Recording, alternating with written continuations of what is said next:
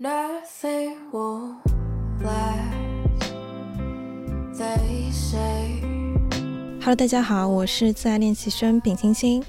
我相信大家在新的一年呢，肯定都会对自己有一些新的期许。那我呢，也是想有这个魄力去改头换面，慢慢的去建立自己的生活秩序。那因为最近是闲下来了嘛，很多之前找工作那一会儿呢，没时间做的事情，都可以慢慢的去提上日程。那每天呢，我都想要努力的去抽出时间进行一些有意义的事情，像是说运动啊、看书，防止自己一直在刷短视频浪费时间。那我也希望这人生当中无所事事的时间当中呢，可以回想起来，觉得人生没有白过。那前段时间呢，我也整理了我新的一年或者说新的人生阶段的一个热情测试的排序。那简单来说呢，就是当我的生活处在一个最理想状态的时候，我在做什么？那其中有一条呢，是直接排到了第二位，并且呢是新发现的一条，是有关于说，当我在理想的状态时，我希望我可以打理好自己的生活，做菜、打扫，把家里都收拾整洁，磁场好，一日三餐呢都要吃好喝好。总结说呢，就是会自己做饭，也会自己去操持家务，哪怕这个世界上面只有我一个人，我也可以去自己很好的生存。那这是作为一个常年住家，甚至什么都不要管的一个小孩的我，新年的一个期许。于是呢，今天这期节目就想来聊一聊如何把自己照顾好。以及我在最近的学习过程当中所发现和领悟到的一些瞬间，只有把自己照顾好了，才会令自己的磁场变得干净又明亮，生活呢才会跟着发光。首先第一点呢，我开始学习烧菜，以及发现说细节决定成败。那小红书上面呢，我们大家也可以看到很多很多的菜谱，但做出来的味道呢，其实都是有一种差强人意的感觉。它虽然可以吃，但是也不能算得上好吃，因为加调味料这件事情是非常主观以及非常私人的。而想要去学习以及模仿出来家庭里面的那种味道的话，真就是必须你要跟着一个人在旁边那边看，然后去很认真的学习才可以。那我在最近一段时间呢，也是和我的奶奶去学习做菜，每天三点半就去到奶奶家，和她一起去切菜、备菜，再到去炒制，一整个过程呢，我都会在旁边看，然后打打下手。那我也在我的奶奶身上呢，学习到了很多生活的哲学，比方说我的爷爷呢，他可能不会去进行烧菜，更多的。大头还是我奶奶在烧，不过我爷爷也会去喜欢淘一些像是厨房的很有用的一些用具，比方说呢，我看到奶奶在用一个洗米的一个盆子。然后一般来说，大家洗米的话都是会用直接煮米饭的那个小锅子去洗米。那有时候呢会出现一种情况，就是说你淘米的时候，你想要把淘米的水给倒掉。那有时候呢会因为这个米实在是很小，然后手也搂不住，这个米呢就会很浪费，然后被倒到外面去。那我爷爷呢就买了一个洗米的一个漏斗一样的。就是在你洗米的时候，你想要把水倒出去，它不会漏一粒米出去，而只是说把水给倒出去。然后以及说呢，我奶奶知道淘米水如果去洗那些蔬菜的话呢，会洗得更加干净。我奶奶呢就会拿一个大盆子去接住那些淘米水，然后把蔬菜呢先浸在这个淘米水里面，大概半个多小时的时间之后，再用清水去冲洗。这样的话呢，蔬菜会洗得更加的干净。以及呢，我还学习到一招，就是有时候你切菜的时候，如果你的面板非常的滑的话呢，切菜的那个板，切菜砧板的话就会一直挪动来挪动去，那对于手来说呢，也不是特别的安全。那我奶奶呢，就会在切菜的时候，在菜板下面去铺一块抹布，防止说这个菜板会动来动去的。而且我还看到说，我奶奶在处理菜的时候是非常非常细致的。有时候我自己做菜可能就会马马虎虎的，像是说番茄也不会去皮呀，然后一些蔬菜什么的，只要洗洗干净就行了。但是我奶奶呢，就会非常细致的去处理它们。比方说呢。我奶奶如果说想要去烧一些番薯，就会把番薯和米饭放在一个电饭煲里面去蒸。但是如果是我煮番薯的话，我直接就是一个番薯扔下去就完了。但是我奶奶她会把番薯先去皮，然后一段一段的切好。如果看到番薯上面有一些黑色的部分，她也会用刀非常细心的去把它给切掉。像是去处理一些芹菜之类的蔬菜的时候，因为他知道外面一层可能有丝，那些丝呢会吃起来影响口感，于是呢在处理芹菜的时候，会一段一段的去把它掰开，然后去抽丝，这样咬起来的话呢就不会咬不动。因为我爷爷说他的牙口不太好嘛，所以他不是很喜欢吃芹菜。如果吃芹菜的话，一定要把这些丝全部给剥掉。那我也是在第一次才发现，说原来吃芹菜的时候确实可以咬到那一些可能比较老的丝，吃起来确实会影响口感。就像是刚刚说的番茄，我奶奶烧番茄炒蛋的时候，她一定会把番茄的皮给去掉。我之前呢也是在自己家里烧的时候，有一些番茄皮实在是很难去，我就留着了。但是你在吃的时候，你真的可以吃到那一些好像不太容易咀嚼的一些番茄的皮，你才在那一刻你才发现说，哦，原来把菜很细致的去处理，真的是有它的道理的。那包括说有关于青菜，我奶奶呢会把青菜的柄和叶子分开来去切。炒制的时候呢，先会把青菜饼先炒，炒的让它软烂一点之后再去炒叶子，因为这样的话吃起来会更嫩一些。那我在我奶奶身上呢看到了她对于菜肴的一个非常认真的态度，不是说现在很多年轻人他们会用一些外卖啊，或者是随便吃一点什么去潦草的去吃，那些东西也可以吃，但是也并不算得上去好吃，只能说呢去糊弄自己的一个生活。而我奶奶呢，一直用一个非常认真的态度，用最营养的以及最干净的菜，想方设法的去给到家里人。这是一种非常认真的生活的态度，去把自己给照顾好。那我也希望说，我在未来如果我自己住出去了，我也希望可以以这样的生活态度去照顾好自己。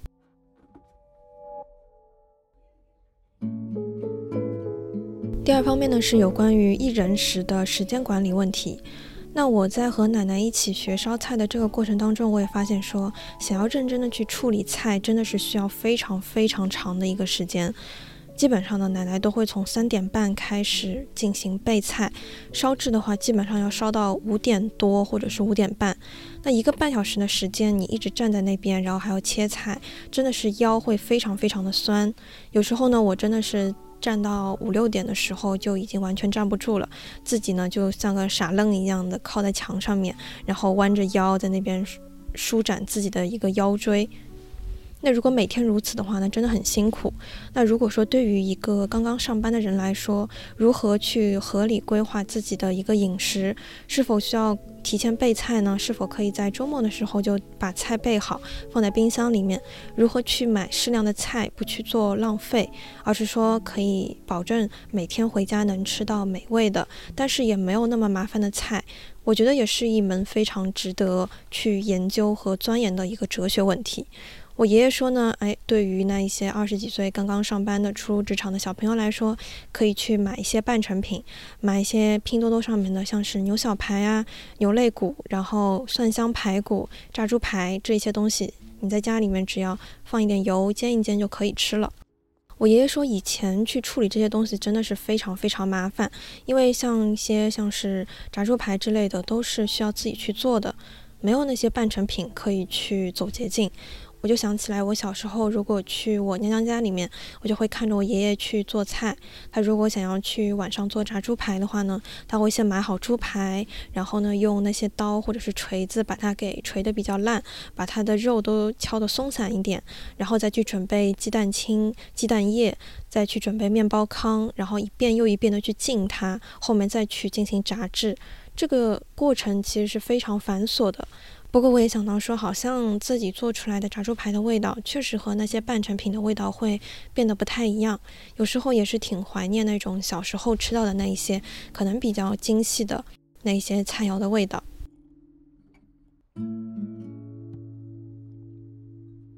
第三方面呢，大家可以学习说如何去合理摆放家中的一些物品，如何将空间利用最大化，去建立一个干净的磁场。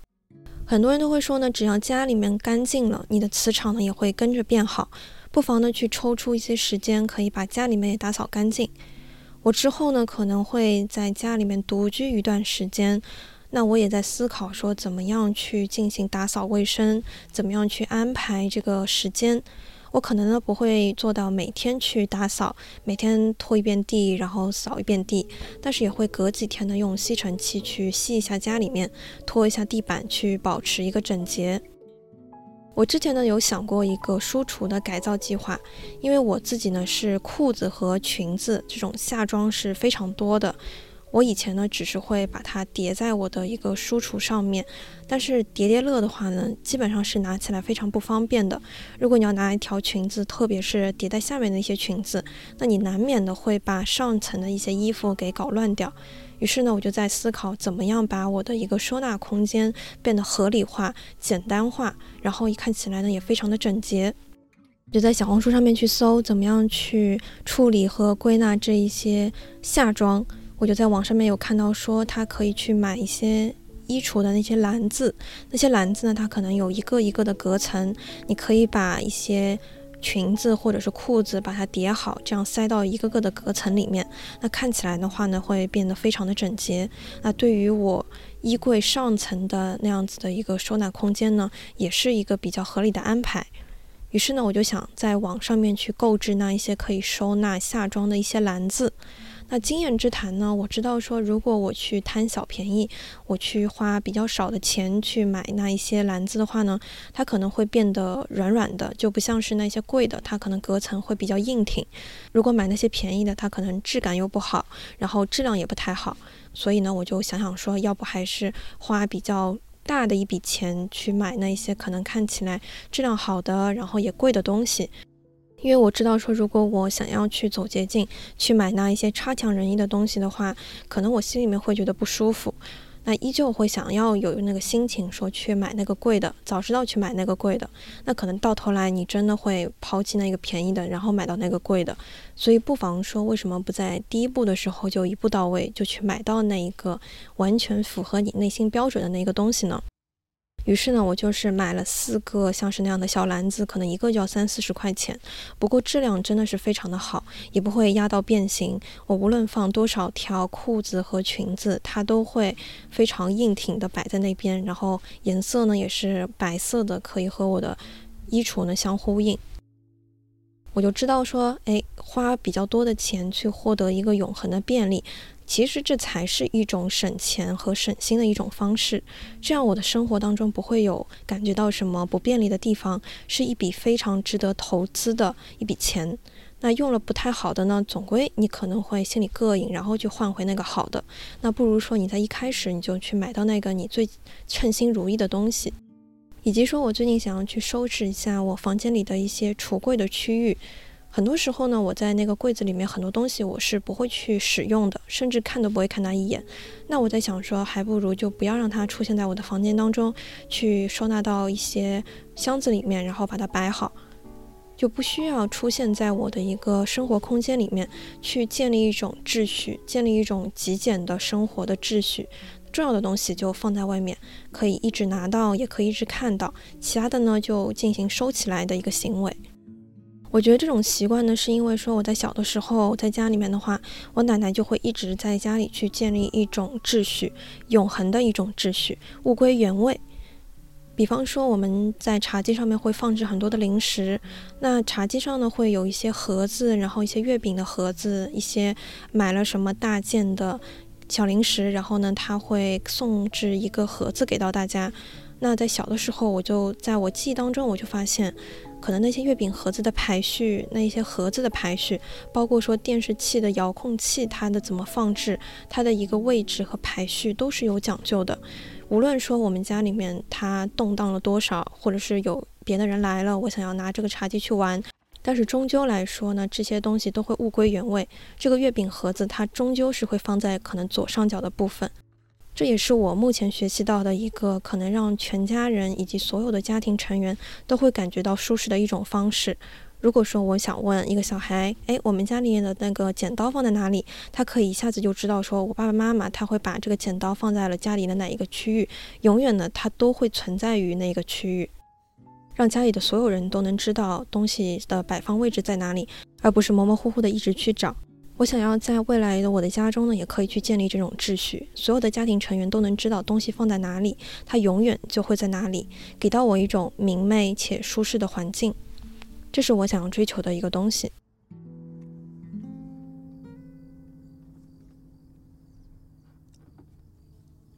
第四方面呢，怎么样把自己照顾好呢？心底里的愿望，请一定要去完成。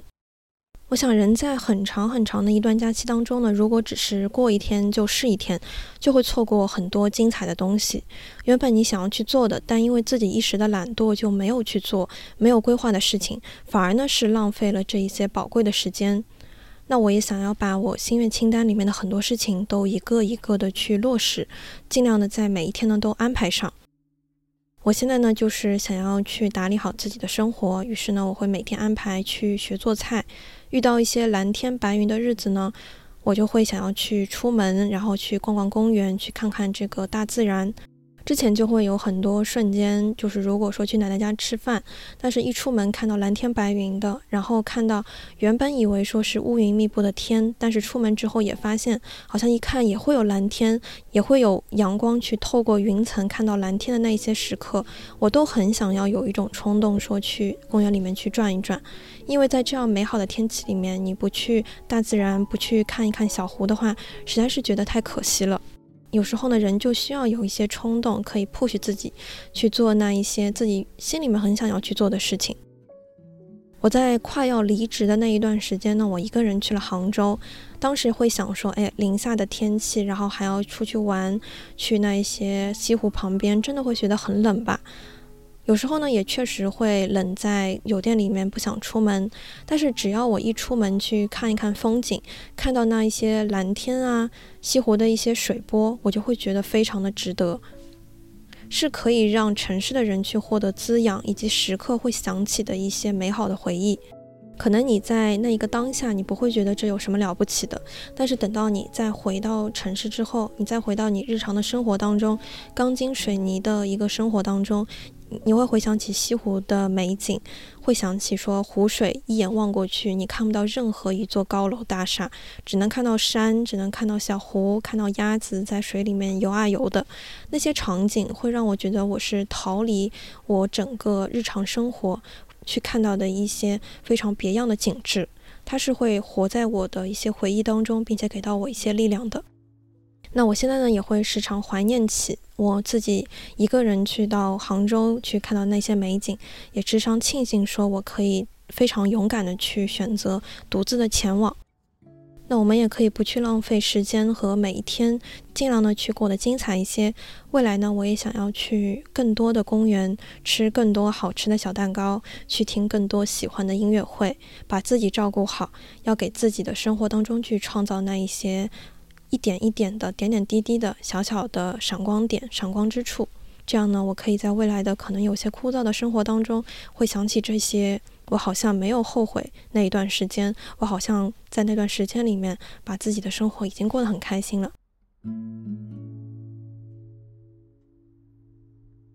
第五方面呢，我们要常怀谦卑与敬畏之心，学到老，活到老。在杭州呢，我有遇到一件事情，就是我打网约车的时候。打到了一辆车子，它看起来非常的古怪。它虽然是比较小型的车，但是它的门把手呢是那种推拉门。然后我是在景区，在雷峰塔的景区的路边去打车。要上车的时候呢，其实旁边还有交警，他会一直催促你要上车。但是呢，我就是完全关不起来那一个网约车的门。当时那个司机还会教我怎么样去关门。他说：“你先要往外推，往后推，然后呢，再从后往前拉。”但是我力气比较小，我就来来回回的在那个路边去拉了三四回这个车门。包括司机的催促，还有交警的催促，他们那种不太厌烦的那种语气，会让我心里很烦躁。我会想说：“哎，我这辈子真的再也不想坐这类的车了，特别讨厌现在的电车，它有很多奇奇怪怪的门把手。”可能要点的才能打开来的，或者是像这样的推拉门，我就转念一想，说我有这样的心情产生，这样的厌烦的心情产生，是不是也非常类似？说我爷爷奶奶他们在接触手机的时候，看到那一些手机支付，什么扫码呀这些非常麻烦的东西，心情是一样的呢？他们是否也会像我一样，就是可能心里面会想说，哎呀，早知道用纸币生活就好了呀，早知道直接扬手去打车不就好了吗？为什么要增添这么多的麻烦呢？好像仿佛是一样的道理，一下子就理解了，说爷爷奶奶为什么他们对于一些智能的生活、智能的设备，他们会有一些抵触的情绪。因为以前的那一套生活方式，他们已经非常习惯了。突然一下子再出现了一些新式的东西，可能会给他们造成一些好像没有以前那么方便啊？为什么不像以前那样呢？会有一些高傲的心情会产生。那包括我一样，我对待这些打车的一些车门门把手，我都会产生那样的心情，那样厌恶的心情，也非常能共情到爷爷奶奶辈他们对于这一些智能设备的厌恶。但是说呢，我爷爷是一个非常与时俱进的人，他会努力的去学习那些智能手机啊，怎么样去用拼多多、美团，然后外卖，并且去找一些办法。他会在美团上面呢去看一些像是周边的一些饭馆的促销套餐，他就有时候呢会去蹲旁边的一家汉堡店的套餐，有时候呢就会买给奶奶一起去吃。那他也知道说，哎，好像是十点钟的时候会抢购，然后呢去线下购买。他有一次呢，就是抢到了一个非常划算的汉堡的套餐，然后噔噔噔去跑到那一家汉堡店，想要去买那个汉堡吃。但是说呢，到了店里面发现好像信号不太好，它的流量呢就打不开。如果打不开的话，就上不了网络，就调不出那一个在美团上面买的那个券。但是当时呢，也没有好心的店员去一步一步的教他怎么样去找到这一个券，去登录这个网络。他呢可能会有一些无助，但是我爷爷他就是会非常迅速的去转动他的脑筋，去思考说怎么样去找到别样的办法可以让自己上网。于是呢，他就想到说，诶，是否店里面会有一些 WiFi 呢？有 WiFi 的话，他就可以连上网络了，就可以点击链接，然后就能进行购买。他呢就去询问了店员，然后店员呢帮助他去登上了网络，他也成功的去买到了那个套餐。如果我爷爷是一个可能不太懂得变通的人的话呢，他可能就会直接回家了，然后也没有买到这个套餐。但是我爷爷呢，他对于这些新式的东西，像是在网上面去购买一些促销套餐，需要去抢购，以及说去线下去购买的时候用不了流量，就去想别的办法，这些他都是以一种非常开放和包容的态度去面对这一些可能对于年轻人来说，他们运筹帷幄、非常了如指掌的一些东西。那我也希望说，我在未来，可能在我老了之后，我也依旧可以常怀这种谦卑之心，面对一些世界的新事物，也要保持一种虚心的态度。对待未来可能稀奇古怪的、特别多我不太理解的那一些车门门把手，我都会比较谦虚的态度以及平和的态度去面对它，去学习怎么样去关，怎么样去开。那未来当中呢，我会遇到很多的新兴的一些事物，我第一反应也是先不要去排斥它，而是去尝试理解和接纳。那在未来，无论是在独居生活当中，还是说在老年之后呢，我都不会与世界去脱轨，也不会去惧怕生活。